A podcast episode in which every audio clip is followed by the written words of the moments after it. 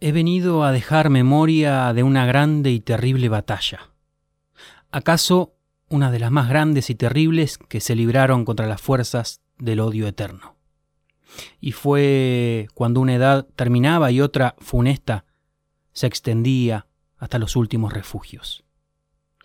El odio rondaba fuera de los límites de la realidad buscando una forma, una sustancia tangible que le permitiera existir en el mundo de las criaturas. Andaba al acecho de una herida por donde introducirse, pero ninguna imperfección de las criaturas era grieta suficiente para darle paso. Sin embargo, como en las eternidades todo sucede, hubo una desobediencia que fue herida, imperfección y grieta suficiente. Todo comenzó cuando la muerte, desobedeciendo el mandato de no engendrar jamás otros seres, hizo una criatura de su propia sustancia. Y fue su hijo, y lo amó. En ese vástago feroz, nacido contra las grandes leyes, el odio eterno encontró voz y sombra en este mundo. Los días del venado, de la saga de los confines, por Liliana Bodoc. En la tierra que hay detrás de mis ojos, un caudillo vive en pie de lucha, defendiendo pueblos enteros de ideas mudas, asesinadas por ser diferentes a las de otros.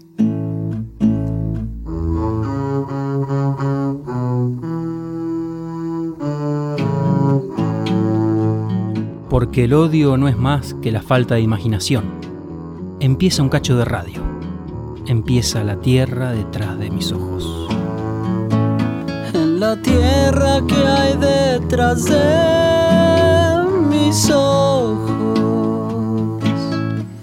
un caudillo vive en pie de lucha, defendiendo poblaciones de ideas mudas, asesinadas por ser diferentes a las de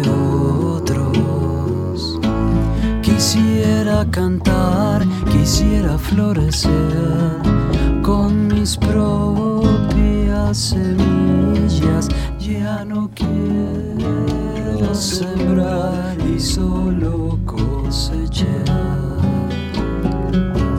flores de color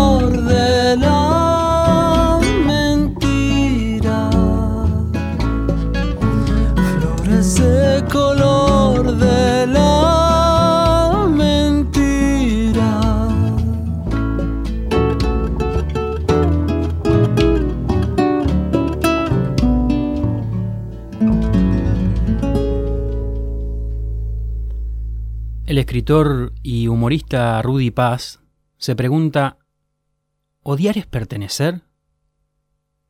Tal vez haya mucha gente que pueda sentirse alguien, incluyéndose en el inmenso y prestigiado grupo de los no negros o de los no judíos, pero como dijo Bebel, el antisemitismo es el socialismo de los imbéciles.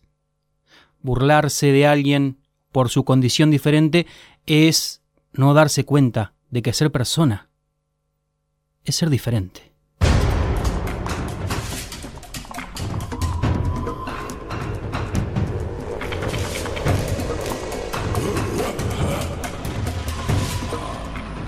Y es que no hay odio si no hay un diferente, ¿no? La cosa acá es que el odio no es un sentimiento más, digo, no tiene su empate en un sentimiento de repulsión o, no es sinónimo de rechazo o disgusto, tampoco se acaba en aquello que camina por la vereda de enfrente del amor. El odio es otra cosa porque tampoco pensamos que sea una pasión, pero sí al menos, y sin quitarnos la culpa, es un sentir elemental en algunos y algunas. Y resulta que, que no es un sentimiento más porque, como dice Rudy Paz, el odio hace pertenecer. Si da pertenencia es porque no se siente ni se practica en soledad, ¿no? Lo cierto es que hoy tenemos un rato para ir sabiendo si el odio sirve o se sirven del odio, sospechar si el odio es o no improvisado, si necesita organización. Sabremos si el odio es pasivo o presupone una acción frente a ese rechazo que se siente, si se encarniza, se contagia, se discursea. ¿Será el odio un negocio? ¿Muere o renace?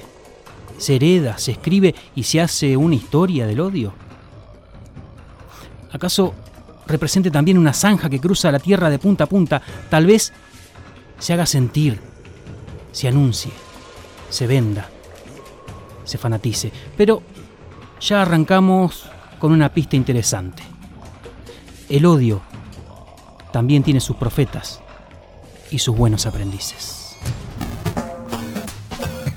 Tenés que cuidarte de todo, los trapitos, los motochorros, los limpia vidrio. Tenés que salir a la calle en el auto, en la parte de arriba, un trípode, una ametralladora. Un trípode, una ametralladora. Nosotros no somos sudamericanos. No jodamos. Nosotros somos de un pedazo de Europa metido acá. Ah, no, pero... Un trípode, una ametralladora. La gendarmería sacó a patadas en el orto a los del Partido Obrero, como bien merecido lo tienen. Me sentí por primera vez que cada peso de los impuestos que pago vale. Cada palazo en el lomo de estos negros nosotros disfrutábamos y cantábamos gol en casa. Cada vez que veía que bajaba un machete de la policía, yo ponía el himno nacional. Yo ponía el himno nacional. Nosotros estamos en contra. Saquen a todo este mal vivir que hay. Yo no le deseo la muerte a nadie, a nadie, a nadie. Pero este delincuente de 24 años murió en su ley. Murió en su ley. Y la verdad, ¿saben qué? Lo digo siempre. Uno menos. Este no jode más. Este no jode más. Este Van no a tener jode que más. matar a todos porque no vamos a permitir que vengan más villas. Esto es para gente que no, que no está acostumbrada a vivir con gente. Andá y así una sentada frente al Ministerio de Trabajo si es el que te tiene que dar o donde se debe discutir. Pero andá a discutir en otro lugar más civilizadamente, no como un verdadero indígena y un verdadero incivilizado. No quise decir lo que dije, apliqué mal un término, quise decir salvajes y me salió indígenas. Y me salió indígenas. Es un negro boliviano. Boliviano. No es de Argentina, no es de Argentina. Quise decir salvajes y me salió indígenas. Vos vas a la playa y ves todo esto negro con la pata en el agua, te agarras hongo, mi- eh, hongo la pelota, porque son sucios, le dan planes, le dan bonos, le dan viajes, le dan pasajes. Entonces, cuando vos te querés ir a la mierda para alejarte de estos negros hijos de puta, aparecen los negros hijos de puta como las aguas vivas dentro del agua y te afanan, te rompen las carpas, te afanan en la carpa, máquinas de hacer pibes, todos horribles, parecen garrafas, viste, destrozan todo, la peatonal de Mar del Plata parece la India, llena de vacas, viste, llena, hacen chipás, se tiran en el piso, hay uno que tira la flauta, otro que, que, que te eh, enloquece a la víbora, otro que viste baila arriba los vidrios, otro que hace gritar el gato de un palazo, una mierda llena de negro.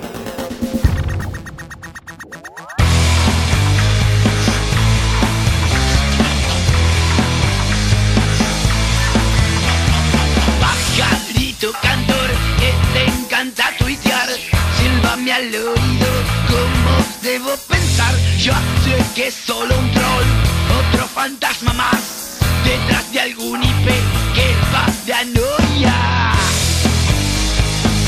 Pues es el Facebook. Decí cuál es el look. Activista de Instagram, donde te organizas. Ya te empecé a seguir porque no me gustas cuando que combatís con tus stories. Tiembla el capital por tus corazones. Pues es el Facebook. Decí cuál es el look. Qué lindo que es creer. Que opinar es hacer.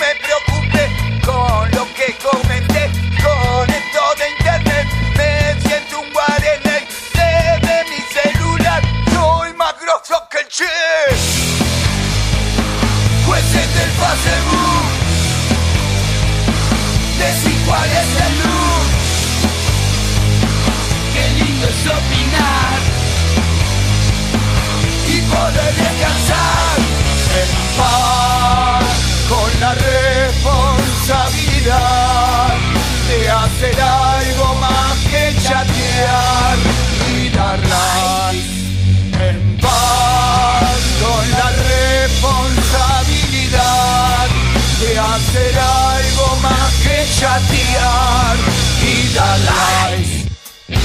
likes y dar likes y dar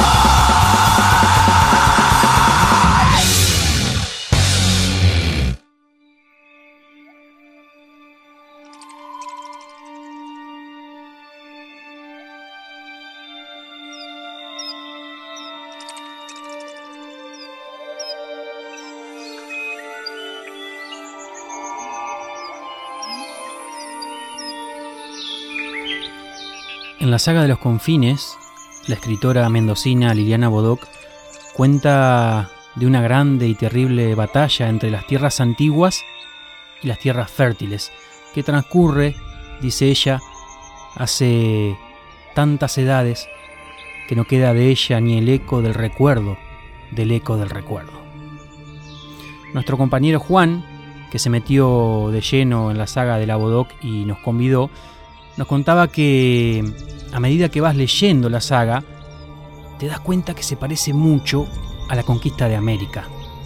Habría que cambiar algunos nombres nomás, dice, para ver que los oscuros y sádicos enviados desde las tierras antiguas por el odio eterno son de la misma calaña que los que vinieron detrás del genovés Cristóforo Colombo el 12 de octubre de 1942. Los siderecios, como lo llama Liliana Bodoc, vienen en busca de tierras nuevas en donde dispersar su odio y traen pólvora, enfermedades desconocidas y algo peor, un mago que se encarga de echar veneno para dividir las tierras fértiles, palabras malolientes y engañosas para poner pueblo contra pueblo, gentes contra gentes, dividir y reinar. Y así van masacrando y secando la tierra que pisan. Pero bueno, por suerte, lo que nos contaba Juan es una novela de ficción. Estas cosas no pasan en la realidad. Roca, aquel presidente, había dado una concesión, ustedes la pueden leer, en el año 1902, en Santa Cruz, concesión de tierra, a 138 estancieros ingleses.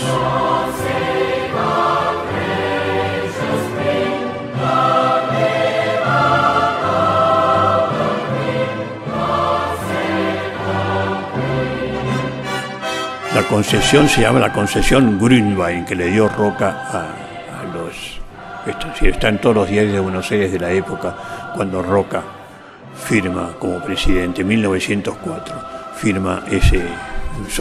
Me equivoqué, dije 1902, no, 1904.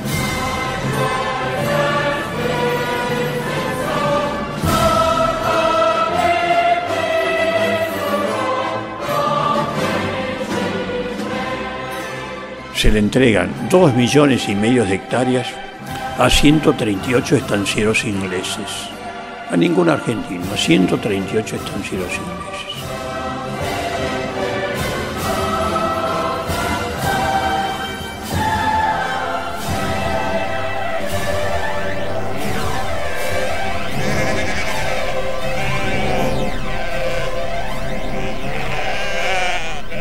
Son estancieros que en las Malvinas tenían ovejas y son los que van a traer la oveja a la Patagonia.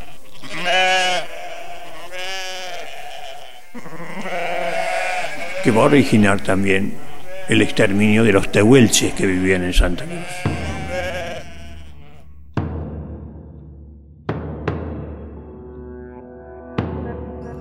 Porque como decíamos, cuando venían los animales extranjeros europeos, los animales autóctonos se alejaban. Los guanacos empezaban a alejarse, se fueron, se refugiaron en la cordillera y los tehuelches que vivían de la carne del guanaco y se cubrían en invierno con la piel del guanaco por el frío, vieron que desaparecía y vieron ese nuevo guanaquito pequeño, blanco, lanudo, que era la oveja que traían los estancieros.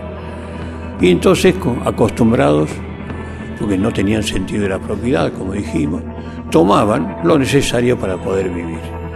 Y los estancieros ingleses se quejaron, dijeron, indios ladrones. Y entonces contrataron a los cazadores de indios. Mi canto de.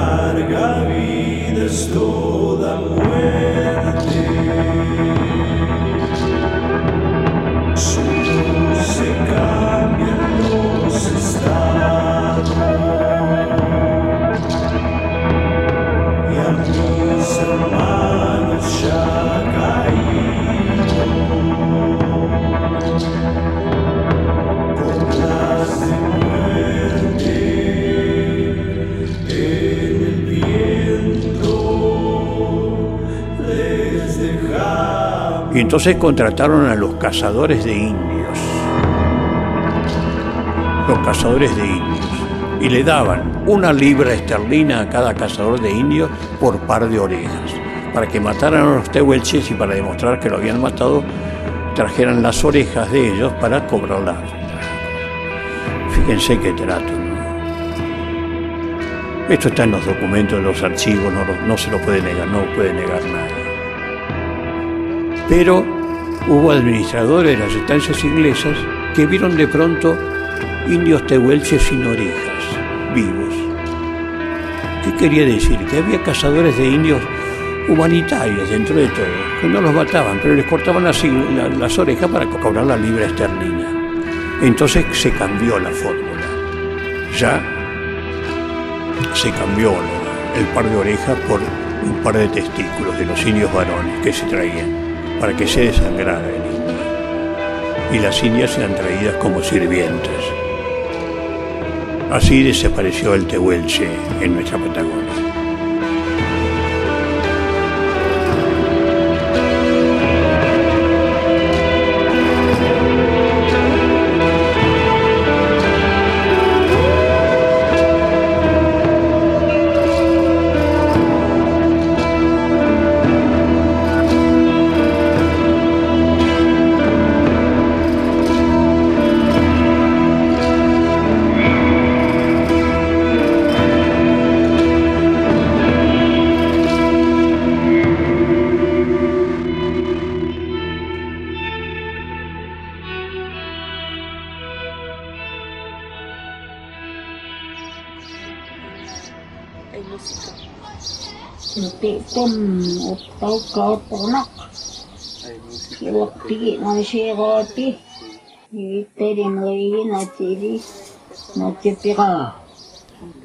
Pero el odio no es como el amor que descansa al costado del camino para seguir, el odio sigue y por eso siguieron cazando pueblos indígenas.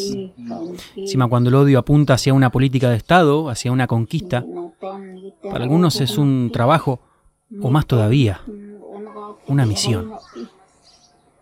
¿Sabes quién es ella? Ajá.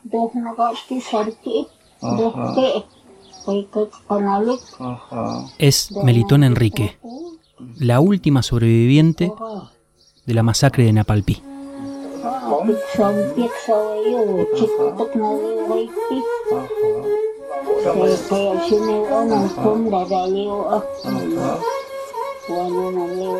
Marcelo Larraqui, en su libro Marcados a Fuego, nos cuenta sobre la reducción Napalpí, un territorio de 20.000 hectáreas ubicado a 120 kilómetros de resistencia sobre la traza del ferrocarril Barranqueras al oeste.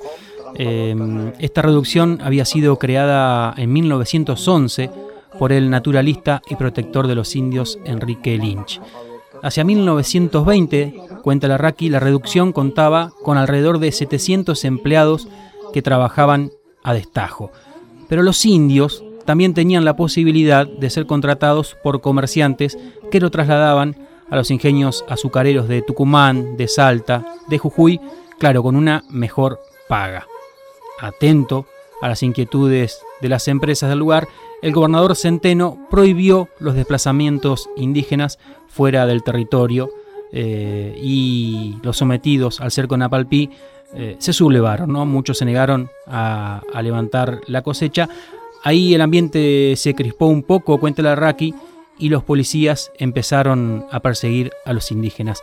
Ahora en un toquecito nomás ya nos vamos a enterar del todo cómo fue porque nos pusimos a ver el documental Nos Otros y ahí se cuenta el odio en carne propia, en este caso y en otros. Eh, seguimos con la Raki. Dice, el sábado 19 de julio de 1924, La Nación publicó que la sublevación de los indios de la reducción de Napalpí continuaba amenazando a la población de la zona norte del departamento de Villa Ana. Han sido atacados varios vecinos, registrándose numerosos asesinatos. El pueblo está alarmadísimo, decía la nación. Ese mismo día ya estaba en Napalpí la tropa policial enviada por Centeno. Hasta había un avión del Aeroclub Chaco que los ayudaba a reconocer la posición exacta de los indios. Desde ese avión, nos cuentan, arrojaron una sustancia química que comenzó a incendiar las tolderías. La tropa inició la matanza. Las familias indígenas escaparon hacia el monte impenetrable, pero en dos horas los fusiles estatales ya habían matado alrededor de 200 aborígenes. El avión sobrevoló la zona para señalar a los que escapaban y ponerlos en la mira del fusil del copiloto. Eh, a los que quedaban heridos, la tropa policial los ultimaba a machetazos o los desgollaba. Acá está el odio, ¿no? Los cadáveres, dice el Raki, fueron amontonados y rociados con querosén y enterrados en fosas comunes. Muchas mujeres fueron tomadas prisioneras y sometidas.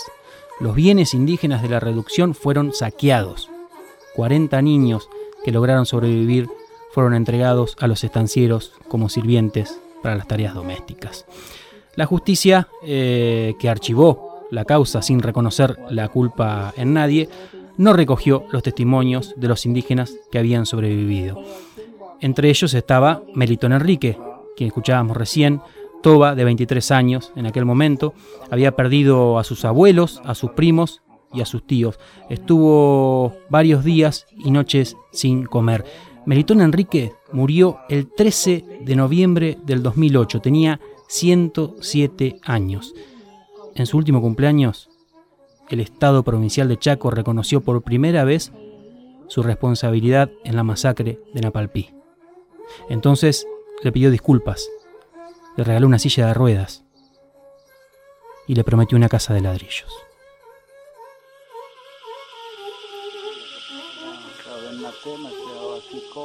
Eh, hablar de estas cosas hace, me hace sentir mucho miedo, vergüenza y me da mucha tristeza acordarme de mis familiares. Lo que ocurría en ese momento era una, una protesta indígena, donde los indígenas, no solo los, los, tobas, sino que estaban los mocoví y también algunos criollos, que reclamaban un trato igualitario, una, una atención justa, porque tenían algunas diferencias con la otra parte que eran los gringos que estaban habitando la zona, le pagaban un 15% menos el precio del algodón, eh, otras cosas que también eh, usaban a los indígenas solamente para, para pagarlos después con un plato de comida, nunca conocía lo que era una, una moneda, una paga justa. Casi siempre el indígena quedaba debiendo en su trabajo de peón. Y bueno, todas esas cosas fueron acumulando y bueno, reaccionaron algunos caciques.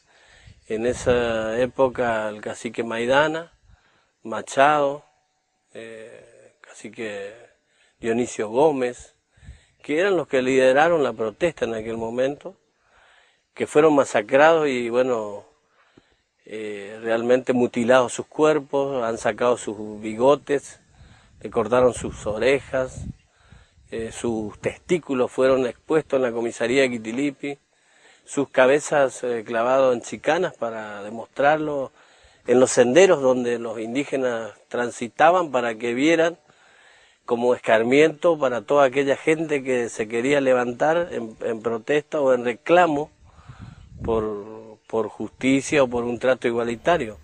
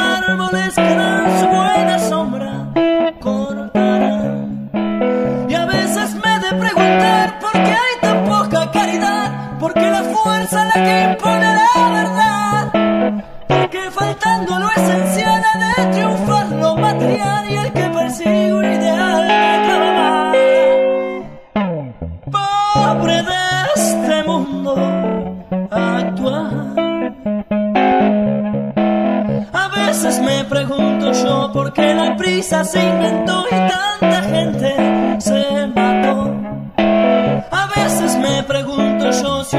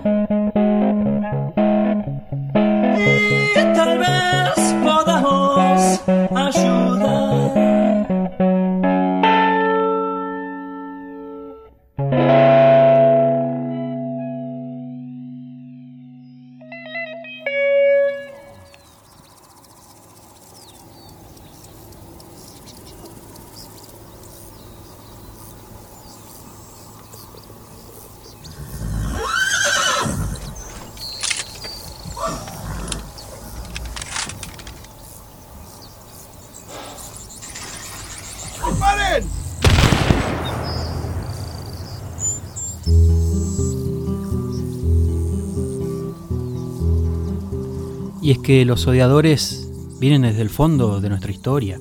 Podemos ir y venir en el tiempo, en el mapa, en los campos, o en las ciudades, o en los pueblos, y todavía se siguen juntando apoyados en la tranquera o en el bar de la esquina.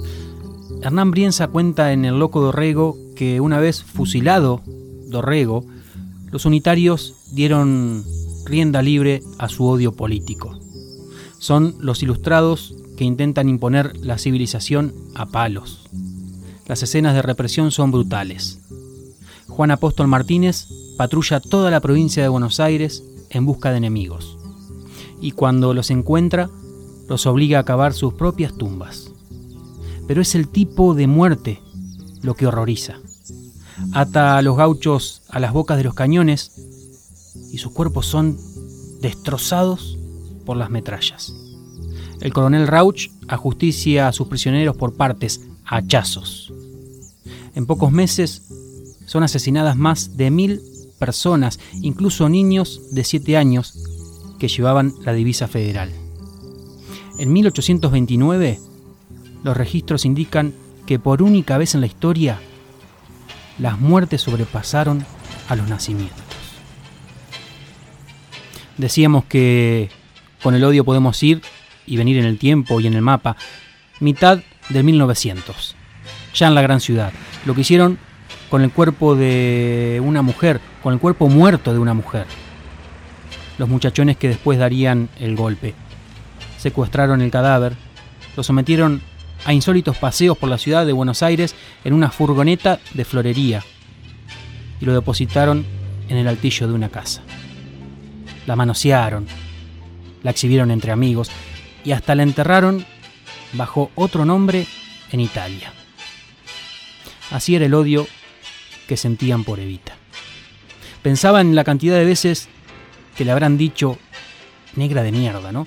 Y, y las cosas que, que le hicieron por todos los negros de mierda y las negras de mierda que la seguían y dejaban flores al paso del cuerpo, al paso de la historia. Y en los pueblos, digo, y hoy en los pueblos, ¿cuántos profetas y aprendices del odio hay? ¿Cuántos son los que quieren ver muerta a cualquier negra de mierda?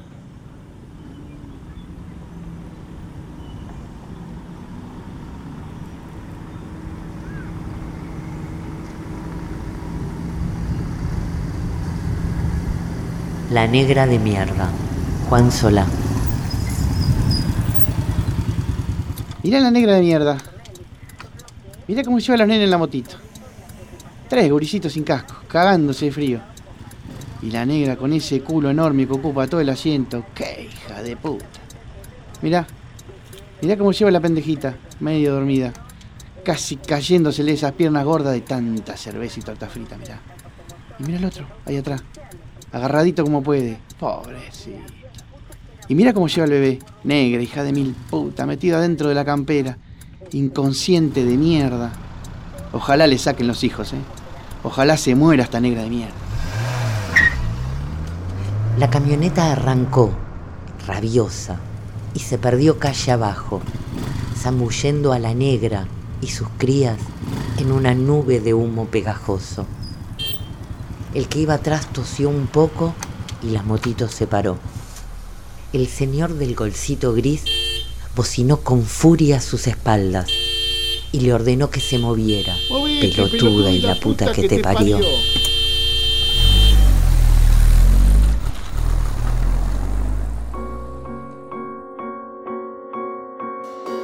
La nena en la falda abrió los ojos despacito y preguntó si faltaba mucho. La madre le apoyó la mano temblorosa sobre la frente sudada. Comprobó que la fiebre seguía allí y murmuró un no, mi amor, así, triste y suavecito, como los quejidos del nazareno que llora acurrucado contra sus tetas tibias. O como el 5 por 630, 5 por 735 que el Ismael recita con los brazos envolviéndole la panza llena de pan y mate cocido, porque al otro día tiene prueba, y la Brenda tiene fiebre, y el Nazareno llora de hambre, y es ahora el colectivo que no entra hasta el barrio, y el Mario que no aparece desde la semana pasada, y la motito que se para cada cinco cuadras, y el hospital que todavía está lejos, y doña Esther que le dijo que para qué iba a tener otro hijo a los 22, que mejor abortara, y el Ismael que cada tanto dice que tiene frío, y la Brenda que se va quedando dormida, y la negra de mierda que le pide al Ismael que diga las tablas más fuertes para que escuche la Brenda, para que no se duerma la Brenda, mientras que a ella le arden los ojos de tanto aguantarse las ganas de llorar de miedo.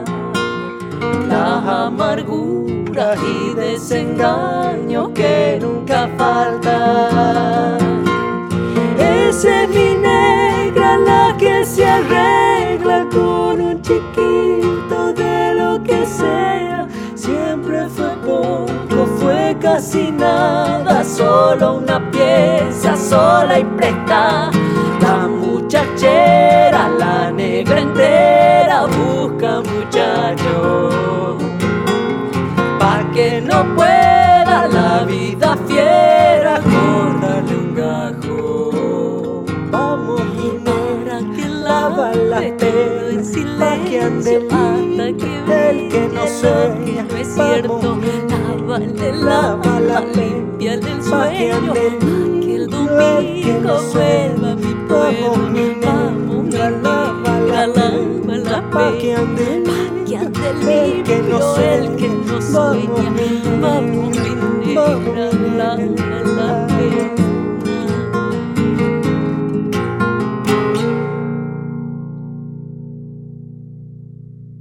¿Es contra los negros y las negras?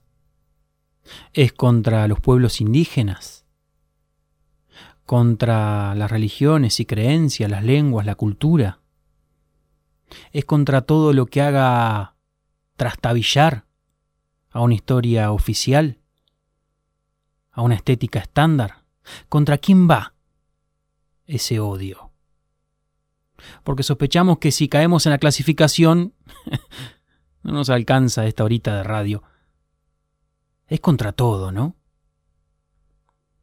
Mujeres trans asesinadas todos los días en la ruta, en los campos, golpeadas. Familias de inmigrantes atacadas por estar esperando en la salita de una guardia de un hospital público y volvete a tu país. Y el paraguayo y su chipá incautado una canasta clausurada, no sé. Una pareja gay se besa en un camping en la costa de un riacho. Y los echan por alterar el código de convivencia, mientras una pareja hetero se toquetea en la carpa de al lado, con el cierre abierto desde la estaca hasta el cielo, y nadie dice nada. Hay crímenes de odio todos los días en muchos lugares. Un odio grande y duele, che. Y un joven rugbyer fue golpeado y tuvo que ser internado. A Jonathan Castellari le dieron una brutal golpiza. Creo que está internado en grave estado.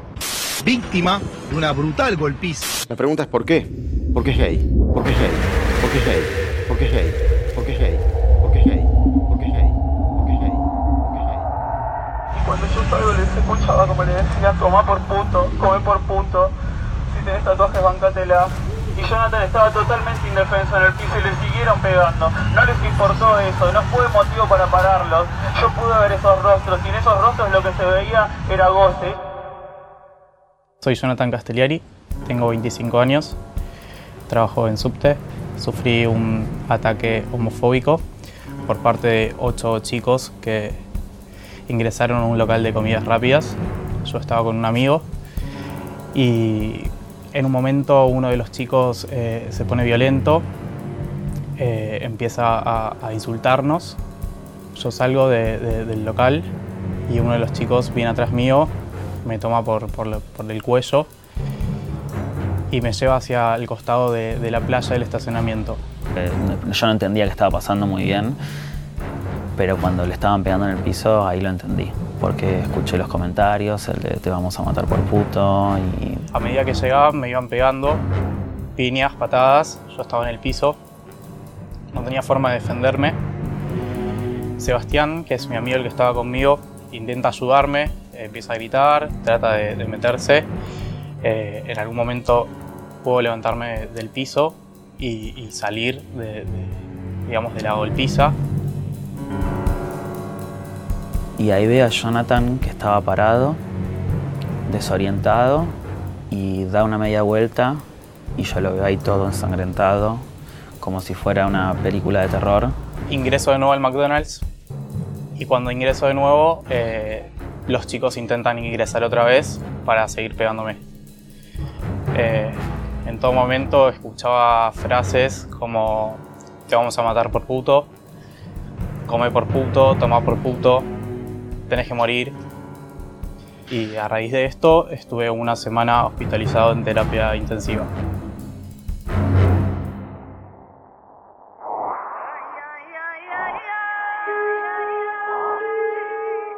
Nos afecta a todos, tanto a mí como a un montón de chicos y chicas que, que sufren eh, violencia, discriminación. Y es importante para que no vuelvan a, a, a, a- suceder estos crímenes de odio, así se les llama, son crímenes de odio, que en mi caso fue por mi orientación sexual, pero podría ser por, por, porque sos gordo, porque sos judío, porque sos negro, por cualquier cosa.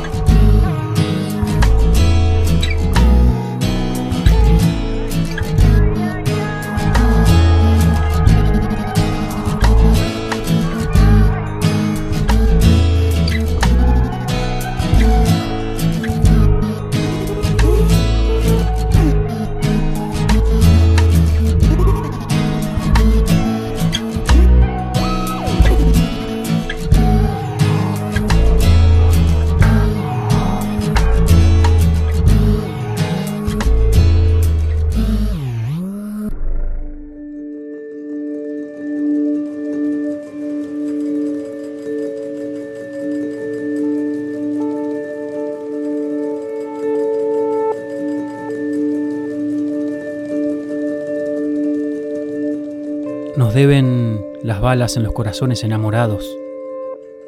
Nos deben las señoritas que dejan de patear pelotas y los caballeros que dejan de vestir muñecas.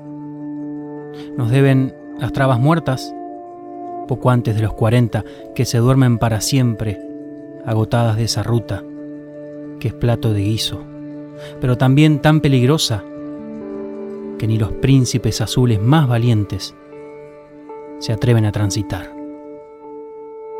Nos deben las tortas cagadas a piñas por negarle culto al certificado de macho que se esconde bajo el bulto. Nos deben las mariquitas que dejaron de bailar, nos deben las marimachos casadas a la fuerza, casadas a la fuerza, castradas a la fuerza. Nos deben los trolos que besen a sus hijas, pero sueñan con las pijas que les supieron negar. Nos deben los putos de pueblo, con sus bocas llenas de sangre, sus estómagos llenos de puños, y esos campos que son tan anchos que nadie los oye llorar. Nos deben toda la tela de esos vestidos de quince que vistieron tantas emilces que querían llamarse Gaspar. Nos deben las cartas de amor que nunca fueron entregadas y duermen para siempre en los cajones con olor a crema de tías solteronas. Nos deben todos los nadies que sacamos de los armarios para meter en cajones, en funerarias vacías, porque no se atrevieron a amar. Nos deben los guricitos que nadie pudo criar. Nos deben las maricas que se tiran de los puentes algún febrero caliente por culpa de un tal don Simón, que inflado de odio y vino las amenaza con motivo. Yo no tengo ningún hijo maricón. Juan Solá.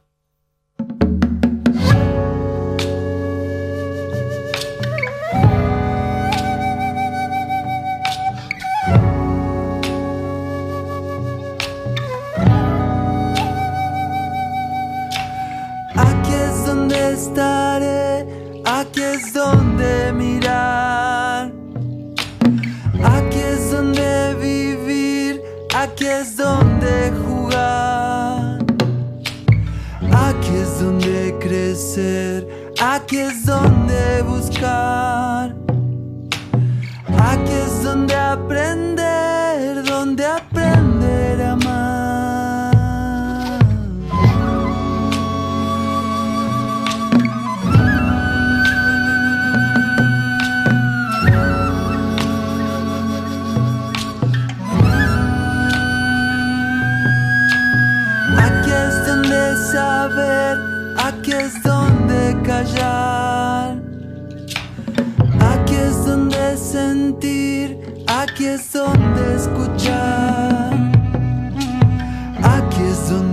donde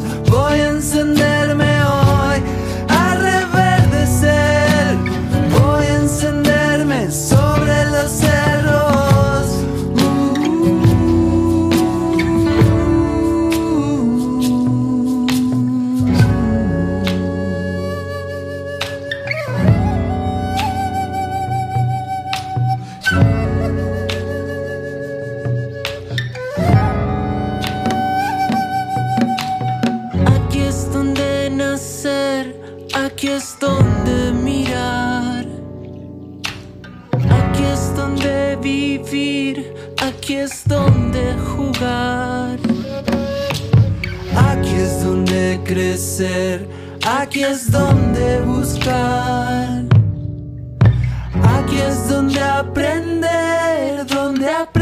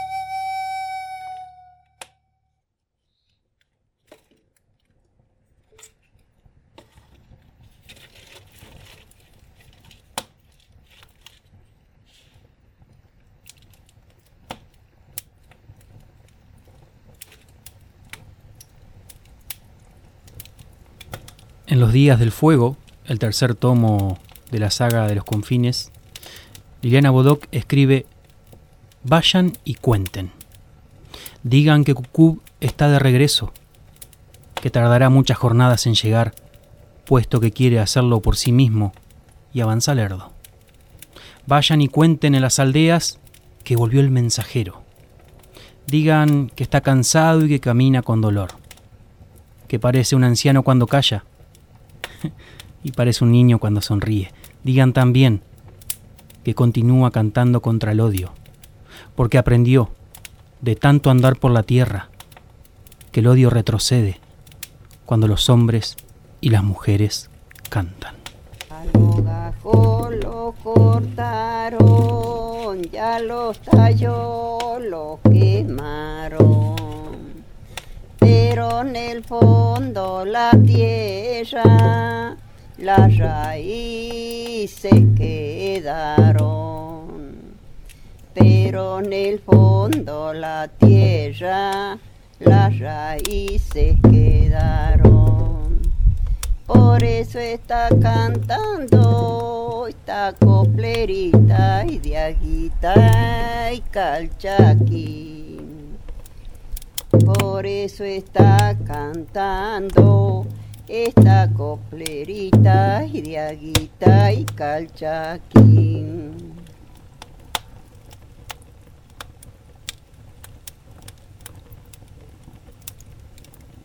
Y así acá nos vamos a quedar, en los días del fuego, con las leñitas ardiendo y la Teña Aguilar cantando, la doña Nena de Amaicha del Valle, tucumana y mamá tierra, que anda copleando para echar para atrás al odio.